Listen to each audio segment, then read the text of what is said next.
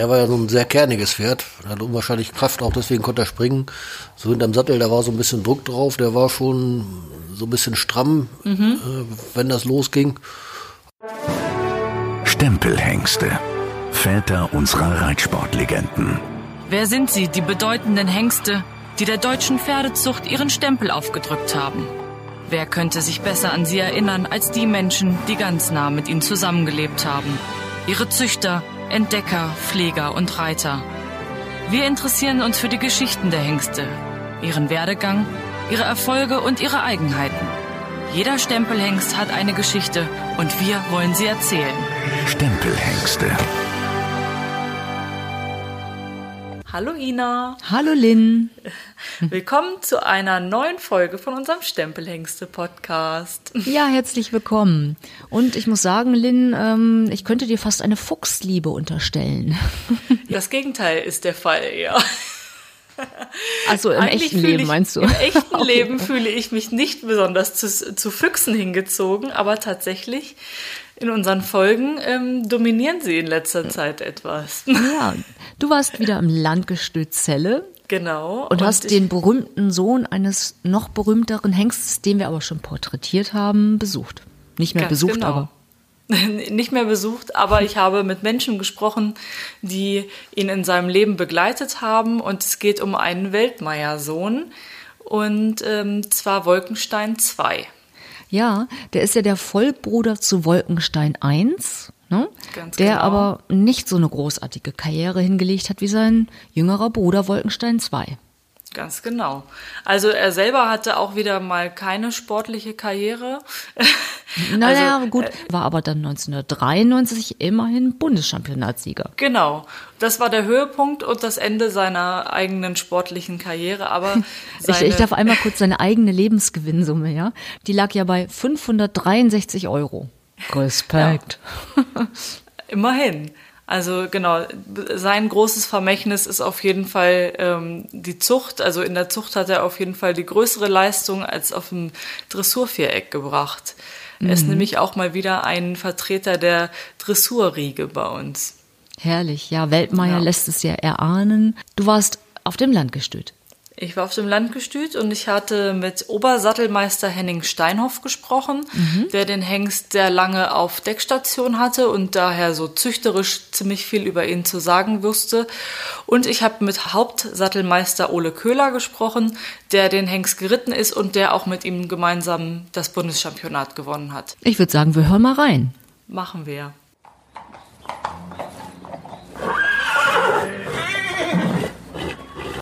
Vielen Dank erstmal, dass ich hier sein darf.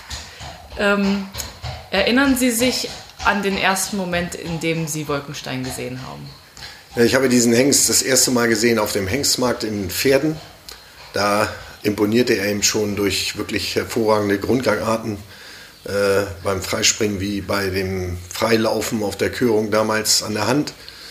Und äh, wir hatten nun das Glück, dass wir diesen Hengst, ich meine damals noch übers erste Lot, erwerben konnten durch Dr. Mhm. Bade und kam dann bei uns hier ins Training und wurde dann von Herrn Köhler übernommen. Nachher anlongiert haben wir den dann. Und so ging der den Werdegang bis zur Hengstleistungsprüfung dann. Mhm. Und äh, hatten Sie vorher von ihm schon gehört oder sind Sie erst auf dem Hengstmarkt überhaupt auf ihn so aufmerksam geworden? Also wir hatten äh, zu diesem Zeitpunkt ja einen ganz Teil Nachkommen vom Weltmeier immer auf dem Hengstmarkt, deswegen war er nicht jetzt direkt bekannt, aber wir hatten aus dem Mutterstamm schon sehr, sehr gute Pferde von Max Schulz Stellenfleet gezogen, mhm. der bei uns äh, ja schon viele Hengste in Ausbildung beziehungsweise auch die wir äh, ja, aufgezogen haben, dann nachher für ihn mhm. äh, hatte und die hier in Ausbildung gingen und Prüfungen gemacht haben und auch im Deckeinsatz nachher waren. Mhm. Deswegen ist für uns dieser Mutterstamm eben sehr, sehr interessant und äh, aus dem Grund hat Dr. Badi ihn mit Sicherheit auch erworben. Ja, und können Sie sich daran erinnern, was Sie so dachten, als er dann hier war? Wie haben Sie ihn so eingeschätzt, erstmal als jungen Kerl? Naja, es war ein Pferd, was sehr willig war, äh, irgendwo seinen Job gut machte und was hier herausragte, war, dass er eben für einen Nachkommen von Weltmeier auch sehr gut am Sprung war. Mhm. Nun muss man dazu sagen, der hatte Wendekreis Grande Mutter. Äh, da war schon Springblut ja. vorhanden, aber er machte das wirklich sehr gut. Gibt es auch tolle Bilder über dem Zementgraben mit Ole Köhler. Äh, das ist wirklich schon auffallend gut gewesen. Ja, hat er das auch so weitergegeben an seine Nachkommen? Es gab viele Nachkommen, die auch ein bisschen springen konnten, was man eigentlich so von Weltmeier nun nicht so erwartet. Aber mhm. Weltmeier selber war damals auch als Junghengst sehr prädestiniert am Sprung, weil er eben so elastisch war und der auch mit Vermögen ausgestattet war für einen Dressurhengst. Mhm. Und äh, von da aus war er so ein bisschen doppelt veranlagt auch, wie wir sagen in der Fachsprache. Ja. Wie ging dann der Werdegang des Pferdes weiter? Also kam dann nach der Körung hierher und äh, kam dann nach Adelheidsdorf direkt und dann? Ja, wurde hier elf Monate ins Training genommen, absolvierte dann als Sieger seinen Leistungstest hier mhm. und wurde dann eben auch äh, parallel vorbereitet zum Bundeschampionat und wurde dann auch noch äh, Bundeschampion ja. in seinem Jahrgang. Und ich meine, hier stehen sehr viele Hengste und jedes Jahr kommen wieder ganz viele Junge wahrscheinlich dazu. Ist er, also tat er sich durch irgendwas hervor oder war ja, es, er noch? Es war, es war einfach ein Pferd, der seinen Job gut machte. Äh, der beide Sparten eben, man konnte mit ihm ins Gelände reiten, Geländespringen war nicht sein Problem, Parcours mhm. war nicht sein Problem und Grundgang hatte er. Äh, dieses musste alles noch gefestigt und gefördert werden. Mhm. Aber er fiel eben einfach positiv auf, weil er unterm Sattel das wiedergab, was wir in der Hand schon gesehen hatten. Das ist ja nicht immer der Fall. Ja. Also er hielt so ein bisschen, die Erwartungen wurden erfüllt, die äh, ja. an ihn gestellt waren. Und wann, oder gab es irgendwann mal so einen Moment, in dem Sie sich gedacht haben, das ist hier was Besonderes? Also der, wo man so das Gefühl hatte, jetzt so vielleicht ein bisschen überspitzt gesagt, das könnte ein richtiger Knaller werden oder sein? Also ich denke, das äh, war schon eigentlich recht früh erkennbar, dass das ein, äh, eins, sagen wir mal, der besseren Pferde war in dem Jahrgang, mhm. dass er sich nachher durch, wo er Kraft kriegte, dann so raus äh, herausstellte, dass er dann auch noch Bundeschampion wurde mit Ole Köhler. Das war natürlich für uns ein wahnsinniges Ergebnis. Ja. Was machte ihn so besonders? Gab es da irgendwelche er war einfach rittig, was sich ja nachher auf dem Bundeschampionat auch vom Testreiter bestätigte, mhm. genauso wie von den Testreitern bei der Hengstleistungsprüfung. Und äh, von da aus war dieses Pferd ja schon, ja, ich will mal sagen, eben bekannt geworden durch die Leistungsprüfung bzw. Ja. die Tests und so weiter. Ja, und Sie hatten ihn ja auch im Deckeinsatz dann parallel äh, betreut. Wie war er da so? Wie verhielt Also es war immer ein Pferd, was äh, gerne deckte. Der war nie deckfaul. Mhm. Wir hatten ihn ja in der Besamung dann, nicht mehr im Natursprung. Und äh, dieses Pferd war immer willig beim Decken und äh, unproblematisch bei der Samenentnahme. Mhm. Und war es dann auch, dass direkt so die Nachfrage da gewesen ist? Oder? Also der Hengst hat vom ersten Tag natürlich voll gedeckt. Mhm. Zu dem Zeitpunkt war es noch reglementiert auf 200 Stuten. Äh, die hatte er natürlich im ersten Jahr ruckzuck voll. Und äh, die Nachkommen waren eben einfach Fohlen mit Ausdruck, mit Tritt ausgestattet, wie vom Weltmeier damals auch. Äh, ja, was er so immer mitgab, war so auch diese bisschen feste in der Nebenpartie. Dadurch waren die eben, hatten die immer Go und Kraft im Rücken. Und äh, das war so ein Punkt, wo was vom Bolkenstein eigentlich mehr mitgegeben wurde wie vom Weltmeier. So mit den anderen Hengsten und so war er da ganz verträglich oder hat er sich schon sehr. Also er war, war sehr, äh, wie soll ich sagen, an andere nicht gerade freundlich gesinnt. Okay. Hatte schnell mal die Ohren im Nacken, wenn einer zu nah kam. Mhm. Aber er war nie so, dass er irgendwie gehauen hat oder irgendwie äh, ja, mhm. richtig negativ eingestellt. Aber das ist bei Hengsten eben sehr äh, unterschiedlich und es gibt eben welche, die andere Kollegen eben nicht so akzeptieren. Und das war bei ihm ja, so. Aber wir haben ihn ja bis in der Zehner-Quadrille nachher bei den Füchsen geritten. Äh, das war nie ein Problem in der Abteilung oder so. Äh, der lief immer sein Programm ab. Mhm. Also konnte er da schon unterscheiden zwischen Arbeit unterm Sattel mhm. und, naja, ich sage mal, Freizeit in der Stallgasse. Äh, genau. Ja. Was würden Sie sagen? Also Sie kannten ja Weltmeier, seinen Vater auch. Wie waren so die Parallelen? also ich denke, das ist vom Weltmeier für mich persönlich der erfolgreichste Nachkomme war. Wir mhm. haben ja mhm. viele Hengste vom äh, Weltmeier nachher gehabt. Ich glaube zwischenzeitlich, glaube ich, mal zehn Nachkommen gehabt mhm. im Deckeinsatz. Und für mich ist das der Hengst, der auch eben vom Stamm wahrscheinlich der abgesicherteste war, der sich wirklich auch prädestiniert durchgesetzt hat, auch in der Zucht. Wer heute eine Wolkenstein-Stute hat, der hat immer eine Stute, die mit Bewegung ausgestattet ist mhm. und wo immer noch eine Nachfrage ist. Wenn Weltmeier auf der Mutter, das ist ja nun bald vorbei mit Weltmeier-Stuten. Mhm. Äh, Wolkenstein gibt es denn noch ein paar mehr, weil er ja sechs Jahre später dann kam. Ja. Äh, aber die Sweblut ist schon auf der Mutterlinie sehr mhm. präsent. Das muss man einfach sagen. Und was würden Sie sagen, in welcher Kombination, also mit welch, also jetzt Wolkenstein in Kombination mit welchem Stutenstamm hat. Also man kann das, glaube ich, nicht als Stamm so bezeichnen, was er mitgegeben hat. Er hat einfach Grundgangarten mitgegeben. Und wenn ich eine Weltmeier Mutter habe, äh, oder Wolkenstein Mutter habe, ich kriege meistens zu 90 Prozent immer Bewegung. Mhm. Das ist das, was andere eben nicht mitgeben. Und wenn ich eine Wolkensteinmutter oder eine Weltmeiermutter hatte, da kriege ich immer erstmal Grundbewegung mhm. und ein energisches Hinterbein, das auch noch. Okay. Und gibt es so einen Typ, mit dem, also einen Typ Stute, mit dem man Wolkenstein irgendwie gut kombinieren konnte und ein sicheres Ergebnis hatte? Also wenn man ein bisschen Blutanschluss kriegte, das war schon bei Weltmeier so, Weltmeier mit Blutanschluss, entweder über Trakehner oder Vollblut, war immer eine geniale Lösung. Hm. Und können Sie sich so an die ersten Fohlenjahrgänge erinnern von äh, Wolkenstein? Also auch da waren ja Fohlenschauen noch immer, jedes Jahr wurden ja Fohlenschauen. Da fielen diese Fohlen einfach auf, weil sie wirklich von allen so herausstachen vom Bewegungsablauf. Hm. Und würden Sie sagen, dass man generell die Nachkommen irgendwie erkennt? Wenn man jetzt so einen Abreiteplatz mit 50 Pferden hat? Also so eine Idee, äh, wenn man so aus der, aus, wenn man fachlich, sagen wir mal, begeistert ist, sieht man diese Fohlen oder Pferde schon raus, weil sie so eine gewisse Festigkeit in der Nierenpartie haben. Also okay. Also auch unterm Sattel. Äh, sie haben ausgestattet mit guten Grundgangarten, aber so ein bisschen dieser feste Rücken ist manchmal schon vorhanden gewesen. Mhm. Das gibt es schon. Das kann man wohl sagen. Ist ja nicht negativ gemeint, sondern für den Springsport wie auch für den Dressursport muss ich so ein bisschen Kraft im Rücken haben. Mhm.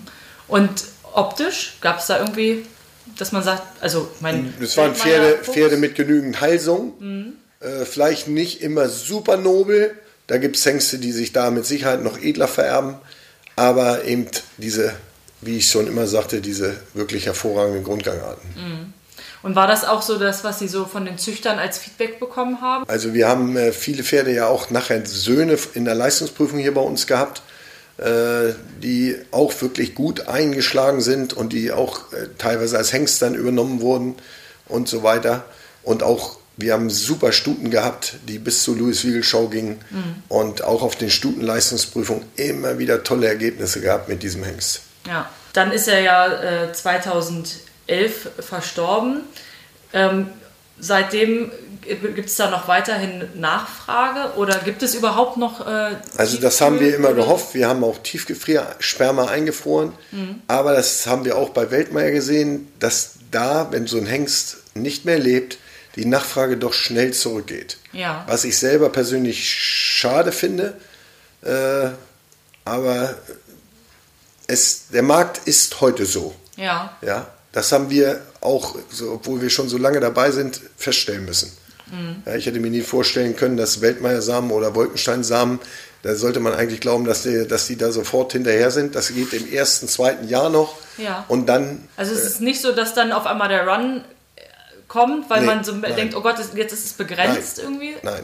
Das okay. ist, wir, dann hätten wir heute gar keinen Samen mehr, ja. aber es, es gibt immer noch Samen von und äh, wie gesagt, das ist schade, aber so ist so, so sind Züchter heute gestrickt, sage ich mal. Ja. ja der, der, ist jetzt gestorben, jetzt ist der Markt ist abgegolten.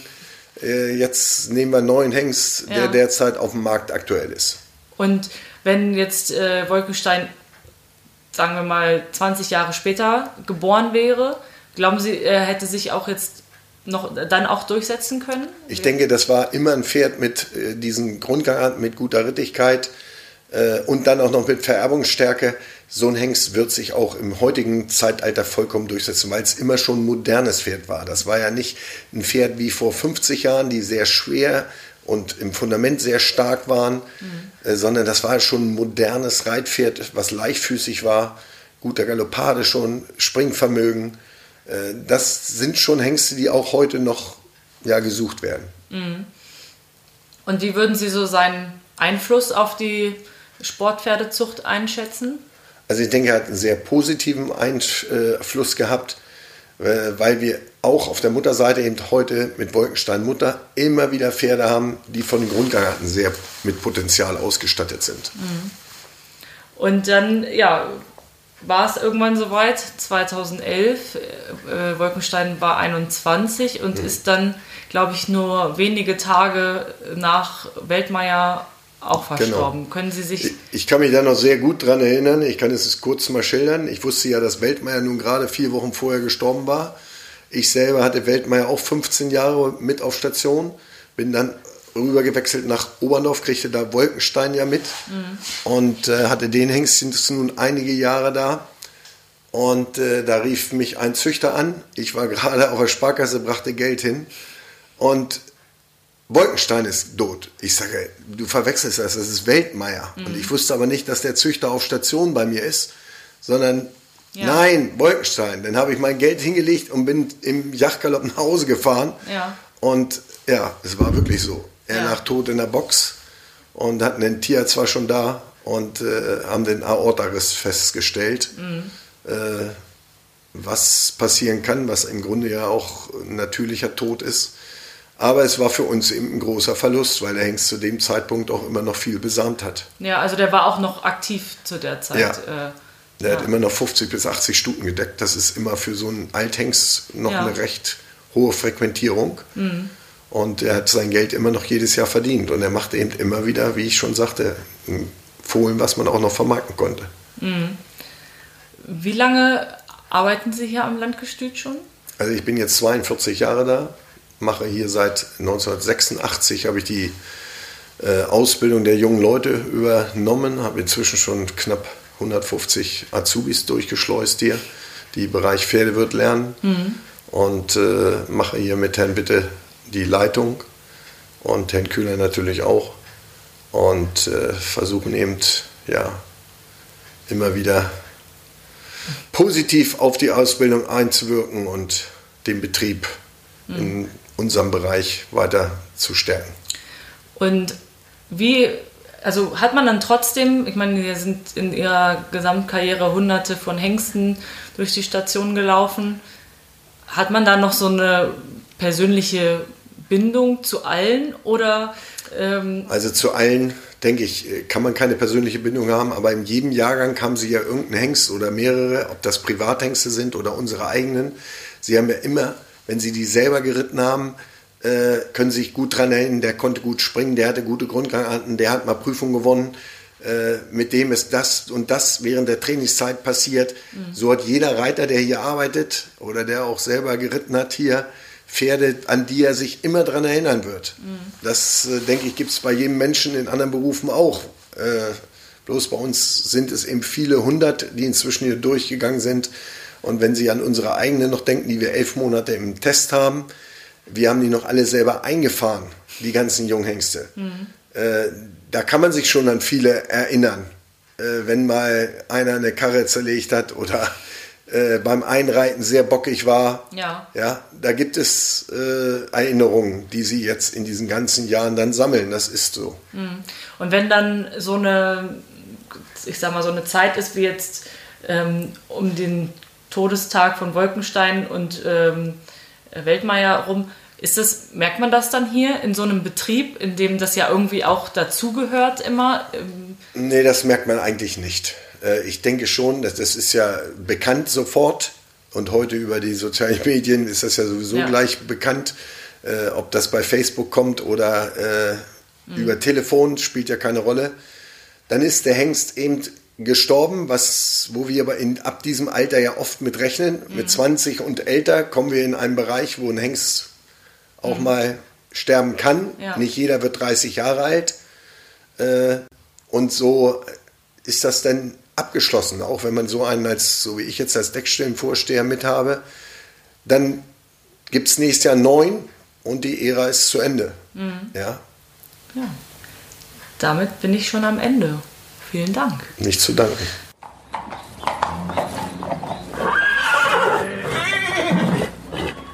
Der Hannoveraner Wolkenstein II von Weltmeier mal Wendekreis wurde 1990 bei Züchter Dr. Max Schulz-Stellfleth geboren. Der Fuchshengst gewann seine Hengstleistungsprüfung und wurde 1992 in Pferden gekört. Direkt nach der Körung wurde er vom Niedersächsischen Landgestüt in Celle gekauft, wo er sein gesamtes Leben verbringen sollte. Unter Ole Köhler wurde Wolkenstein Bundeschampion. Abgesehen von diesem Erfolg wurde der Hannoveraner Hengst nicht wieder auf dem Turnier vorgestellt. Die Lebendgewinnsumme seiner Nachkommen beläuft sich auf gut 802.000 Euro. Zu seinen Nachkommen zählen 47 gekörte Söhne und 577 eingetragene Zuchtstuten, davon 146 mit Staatsprämie. Im Alter von 21 Jahren verstarb der Hengst nur wenige Wochen nach seinem Vater Weltmeier im Jahr 2011. Todesursache war ein Aortenabriss.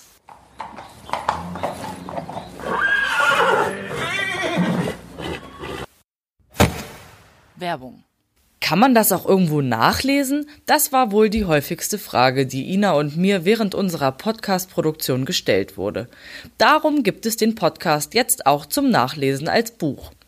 Die Idee, aus dem Podcast ein Buch zu machen, entstand tatsächlich erst nach den ersten Gesprächen, die wir mit Familie Klatte, dem Ehepaar Vorwerk Happ und Ludger Beerbaum führten. Bei ihren Erzählungen über Hengste wie Argentinos, Rubinstein und Goldfieber gab es so viele spannende Details, die wir unbedingt auch schriftlich festhalten wollten. Immerhin sprechen wir über Stempelhengste, die von 1965 bis heute gelebt haben bzw. noch leben, also über 50 Jahre Zuchtgeschichte. Das Buch Stempelhengste ist das perfekte Geschenk für jeden pferdebegeisterten Reiter und Züchter, der vielleicht die digitale Audiowelt der Podcasts noch nicht für sich entdeckt hat. Das Buch kostet 19,90 Euro und ist ab sofort auf der Reitsportmagazin Homepage erhältlich. Den Direktlink findet ihr in den Shownotes zur Folge.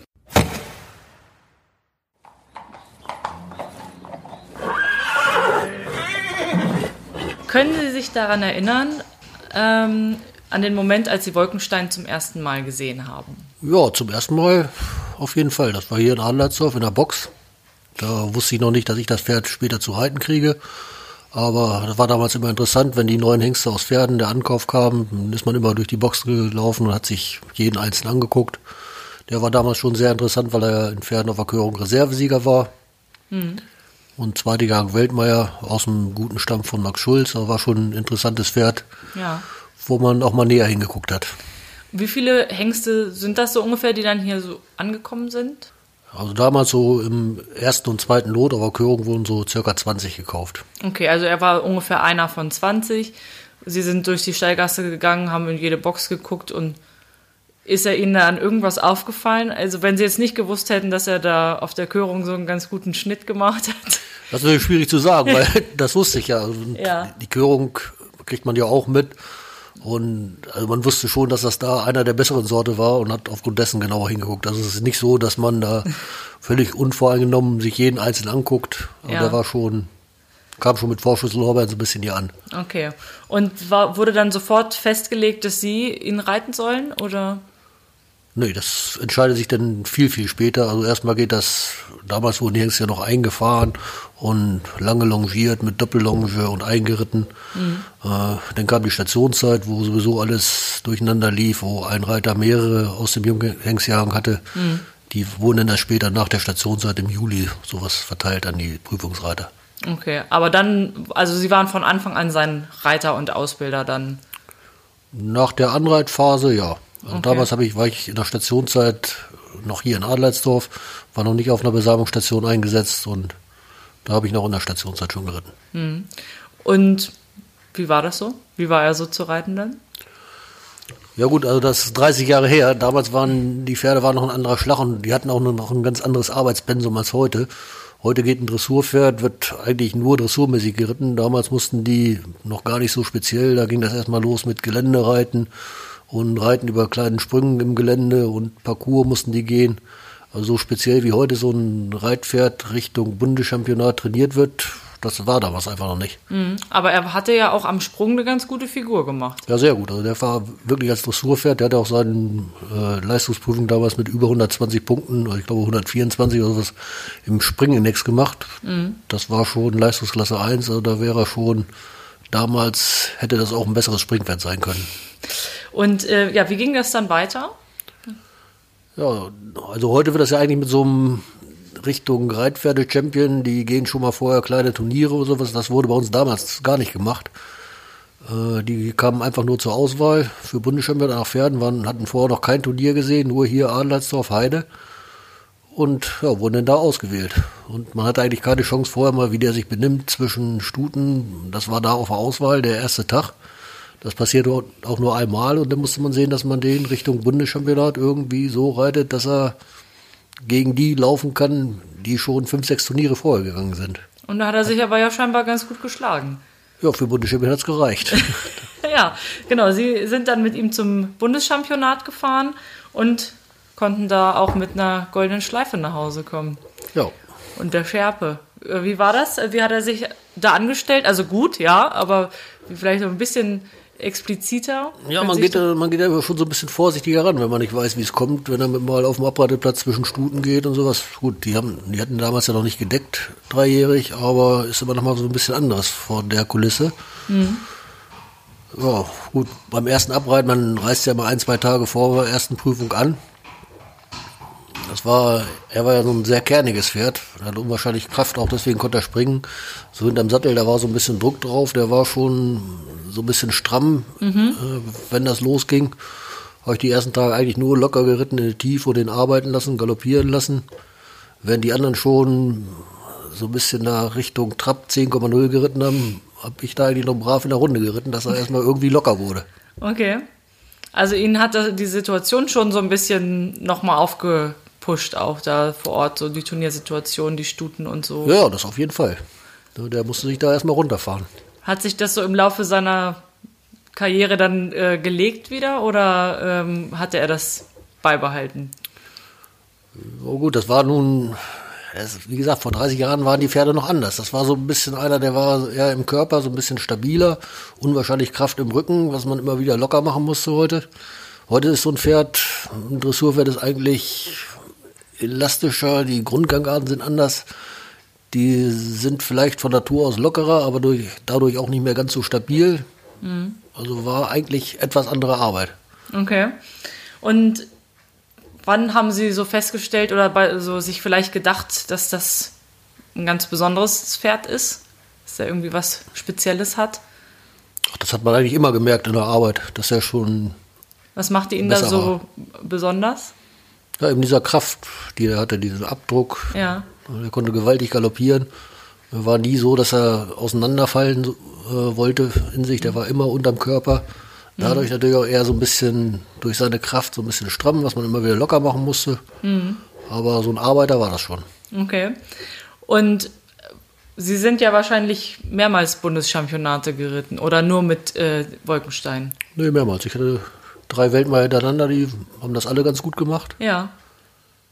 Und ist es dann trotzdem immer wieder was Besonderes? So ja, natürlich. So, so, ein Bundeschampionat, das ist schon, ist natürlich das, das erste Bundeschampionat, was man gewinnt, ist natürlich ganz was Besonderes, aber mhm. das überhaupt zu gewinnen. Aber das war das nicht das erste mit Wolkenstein. Nee, das war das zweite. Okay. aber wie, wie, fühlt man sich dann? Also so ist man natürlich happy. okay. Und wie ging es dann weiter nach dem Bundeschampionat? Ja, dann hat er eigentlich in erster Linie ging denn seine Karriere los als Deckhengst. Und nebenbei wurde er weiter ausgebildet. Damals Turnierreiten war das Einzige, was hier passierte, war im Bundeschampionat, dreijährig. Und danach wurden die zwar ausgebildet.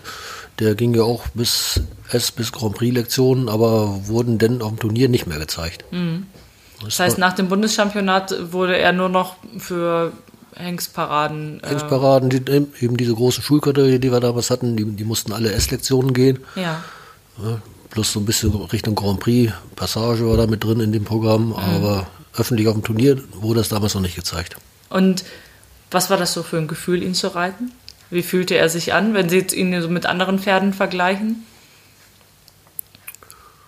Ja, wie gesagt, das war immer, immer wieder gut, was, was der Hengst für eine Kraft hatte und Abdruck, besonders in der Galoppade. Mhm. Das war schon dadurch, weil diese Galoppade so toll war, konnte er auch so ein bisschen, hat er die Springen gehabt und diesen Kraft hinterm Sattel. Mhm.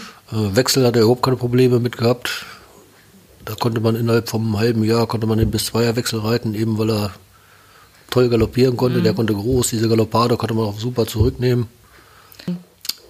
Wie war er so im Umgang? Mit anderen Pferden oder auch mit Menschen? Hatte er so sie als spezielle Bezugsperson oder konnte er von allen ganz gut gehandelt werden? Nö, der war eigentlich von jedermann zu handeln. Sicherlich, es war ein Hengst, Umgang mit anderen Pferden. Man durfte da nicht einen Meter an eine Stute ranreiten, aber das ist bei allen so. Also besonders speziell war der eigentlich nicht. Hatte keine speziellen Vorlieben. Nee, ich so. würde jetzt gerne was ganz Spezielles erzählen, das gibt's aber nicht. Der war. ja, erstaunlich normal, sozusagen. Ja. Ähm, und auch im Deckeinsatz, in, also wenn er jetzt im Deckeinsatz in der Decksaison gewesen ist, war er dann trotzdem normal reitbar oder hat er sich da irgendwie das heißt normal reitbar, der war wie alle Hengste, wenn die jetzt von Stationen gekommen sind und sind da nicht gearbeitet, nur longiert, bewegt kurz und sind natürlich so ein bisschen voll mit Testosteron. Dann war die ersten 14 Tage, sind die so ein bisschen hengstig, aber jetzt nicht eher speziell, sondern alle und innerhalb von 14 Tagen fahren die sie wieder runter und dann werden sie wieder Reitpferd. Das, das war bei dem genauso. Der normale Werdegang. Ja. Und äh, gab es auch mal sorgenvolle Zeiten mit ihm, wo es mal nicht so geklappt hat oder wo man sich vielleicht gesundheitlich ein bisschen Sorgen um ihn machen musste oder so? Ja, das war in seiner Hengstleistungsprüfung. Da äh, wurde der Hengst direkt vorm Fremdreitetest, den Tag vorher, umbeschlagen und den habe ich dann zum Fremdreitetest, ich so, dieser ist ja prädestinierter Prüfungssieger, wollen wir das ganz besonders gut machen, hab ihn abgeritten und dann war der Hengst lahm. Nicht okay. hochgradig, bin ich gleich mit zum Schmied, der hat die Eisen wieder runtergebaut. Er wollte zwar die Lahmheit selber erst nicht so richtig sehen, mhm. hat mir da noch erzählt, ich wäre ungeschickt beim Vorführen und der wäre nicht lahm, aber war definitiv und das war schon, also für einen Prüfungssieger hat es gewaltig Ärger gegeben. Mhm. Wie der da nun einen Nageldruck haben konnte und ist aber dann, ja gut, für einen Prüfungssieg hat es dann noch gereicht. Okay, also er konnte dann ja trotzdem ganz normal äh, am ja. nächsten Tag geritten werden und das ging dann auch alles. Ist noch glatt gegangen. Ja, Glück gehabt. Vielleicht nicht ganz so die Noten, die er anders hätte haben können, aber wie gesagt, hat ja gereicht für den Sieg. Ähm, können Sie sich erinnern, wie so seine ersten Fohlenjahrgänge gewesen sind, was er so besonders weitergegeben hat? Puh, ja, was er was er weitergegeben hat, war das, was ihn selber eigentlich auch auszeichnet, so eben die Kraft hinterm Sattel und Druck auf dem Hinterbein. Mhm. Da waren die, also gut, das ist allgemein in den Stämmen, wo Weltmeier dahinter ist, diese Kraft aus dem Hinterbein. Mhm. Hat er gemacht und hat auch seinen Kindern weitergegeben. Jetzt auch aus dritter Generation noch merkt man das immer, wo Wolkenstein hinter ist. Mhm. Da ist so ein bisschen Abdruck drauf. Okay. Und äh, würden Sie sagen, dass man die Nachkommen erkennt an irgendwas? Also wenn man so einen Abreiteplatz voll Pferde hat, dass man sagt, äh, der, der und der könnten Wolkenstein-Abstammung sein? Ja, mit Sicherheit nicht alle, aber es gibt schon welche, die Ähnlichkeit mit ihm haben. Mhm. Und die würde man schon vereinzelt rauskennen. Okay. Und meinen Sie, er würde sich heute auch als Hengst durchsetzen, heutzutage? Das ist schwer zu sagen. Ich meine, die, die Pferde sind heute schon anders. Also heute würde er mit Sicherheit nicht als Reservesieger von der Körung wiederkommen. Aber ich denke mal, als Hengst gekürt würden, würde so einer noch. Und wenn Sie einmal für mich den Satz vervollständigen würden, Wolkenstein war für mich.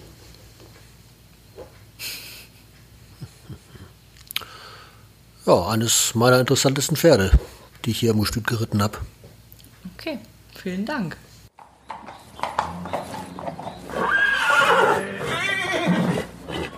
Wow, Lynn, da würde ich sagen, das ist ein echt schöner Abschluss, ein vorläufiger Abschluss unserer Serie Stempelhengste. Auf jeden Fall, weil demnächst geht es ja dann ein bisschen in eine andere Richtung bei uns weiter.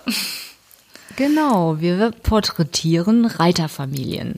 Hatten wir ja schon angekündigt.